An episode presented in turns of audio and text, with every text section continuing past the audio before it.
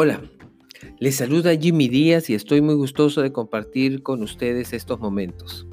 Aquí desde su tesis, el día de hoy vamos a hablar acerca de lo que es ser magíster o maestro.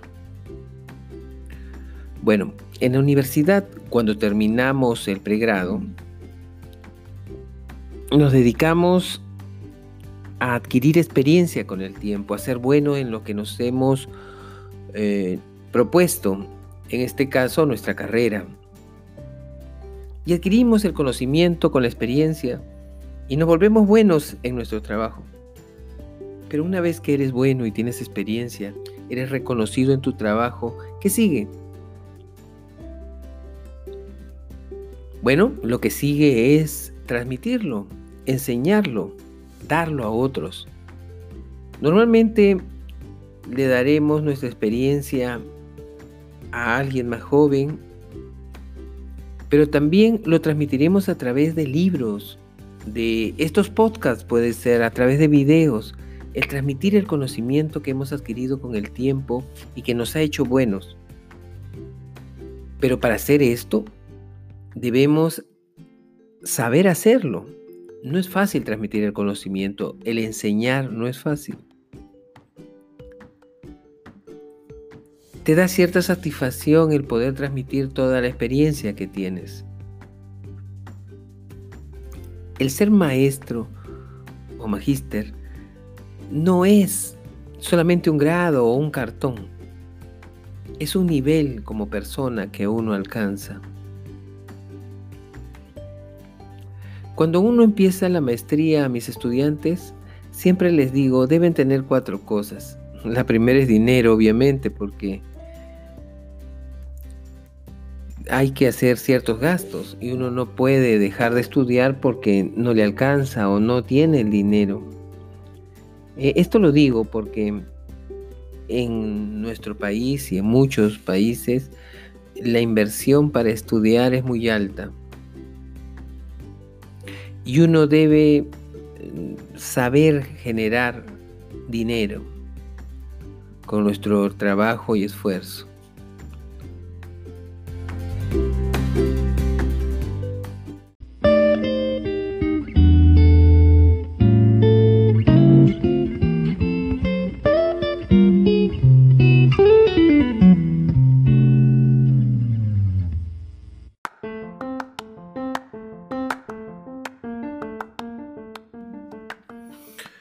Continuando con nuestro tema, que es ser magíster o maestro, tenemos que el dinero es una cuestión muy importante al tener en cuenta al querer alcanzar el grado. Lo segundo que debemos tomar en cuenta es el tiempo. La inversión de tiempo que tiene el hecho de estudiar un posgrado es muy grande. Este tiempo que tú tienes que invertir en, el, en estudiar, en leer, en investigar, debes tenerlo. La mayoría de los estudiantes se queja que no tiene tiempo para estudiar porque tiene que trabajar. Sin embargo, la exigencia de una maestría es muy alta, o debería serlo, porque debemos aprender a investigar, y para investigar se necesita leer, el acumular datos, el tener información acerca de nuestro trabajo de investigación. Entonces necesitamos tiempo. Este tiempo que cuando uno lo tiene o lo da para estudiar, que es mi tiempo que he invertido para mí, es un tiempo que después se vuelve hacia los demás, que me queda. Porque cuando termino la maestría ese tiempo me queda vacío para poder invertirlo en otras cosas que me pueden generar no solo más dinero, sino también más satisfacción. Lo puedo invertir para mí de alguna manera en el cual pueda brindar a los demás y sentirme mejor. Por eso necesitamos generar un tiempo para estudiar. Lo otro que nosotros necesitamos tener es conocimiento en este tiempo acerca de informática. Sí. Una persona que está estudiando una maestría y que desconoce o rechaza la informática es una persona que va a tener muchas limitaciones para alcanzar información. Muchas de las veces nos dedicamos hacer un trabajo de investigación y perdemos tiempo en detalles de impresión o de estilo que podrían muy bien superarse con alguno de estos trucos que hay para utilizar informática, estos atajos que nos permiten hacer el índice automáticamente, el formato APA de manera rápida, el subrayar, el enumerar, el hacer el índice sin necesidad de estar contando hoja por hoja y estas cosas. El conocimiento de la informática ayuda en generar más tiempo, en hacerlo mejor inclusive.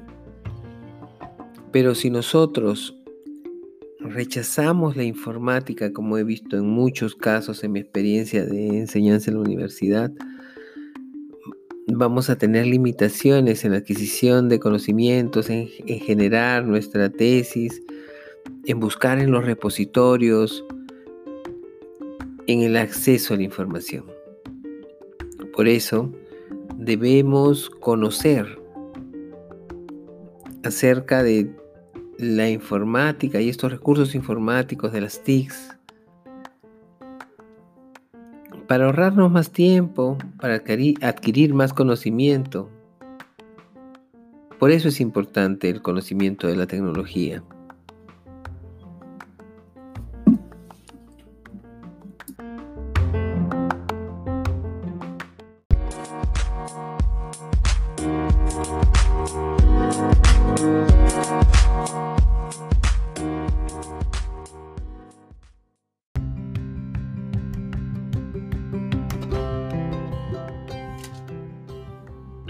Bien, ahora hablaremos acerca de la cuarta y última condición para ser magíster. Como habíamos dicho, es muy importante generar dinero. La segunda es tener tiempo. La tercera es conocimientos informáticos acerca de las tecnologías. Y por último, viene el ser perseverantes. Sí, el ser perseverante es tener esta actitud de perseverancia. Es muy importante.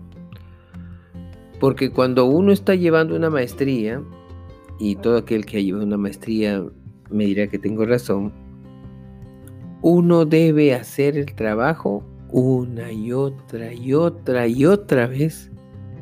Y te lo van a corregir muchas veces hasta que salga bien. No se olviden que este trabajo que ustedes van a hacer de investigación es un trabajo que van a defender, por eso se llama defensa de tesis. Toda aquella persona que estudia una maestría sabe que es inherente a este estudio el hecho de ser perseverante porque te corrigen varias veces tu trabajo y varias veces tienes que levantar estas observaciones que hacen a tu trabajo. Y no puedes claudicar y decir, lo abandono, lo dejo o ahí queda, sino que tienes que ser perseverante y esto es muy importante. Si sabes generar dinero, porque eres bueno en tu trabajo, si haces un tiempo para ti, Si dominas el uso de la informática para la adquisición de conocimientos y reducir el tiempo de inversión en hacer detalles de la tesis, y si eres perseverante,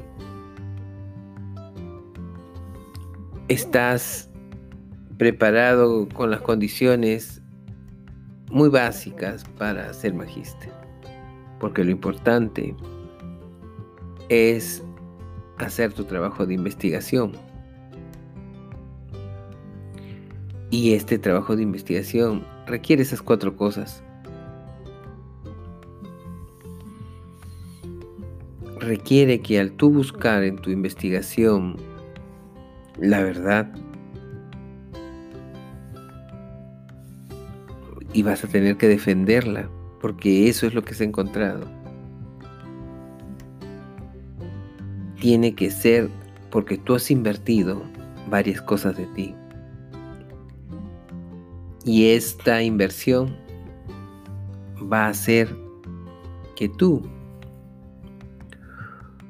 puedas defender tu tesis con la convicción de que has hecho un buen trabajo. Bien, muchas gracias por haberme escuchado y tocaremos otro tema muy pronto. Hasta luego.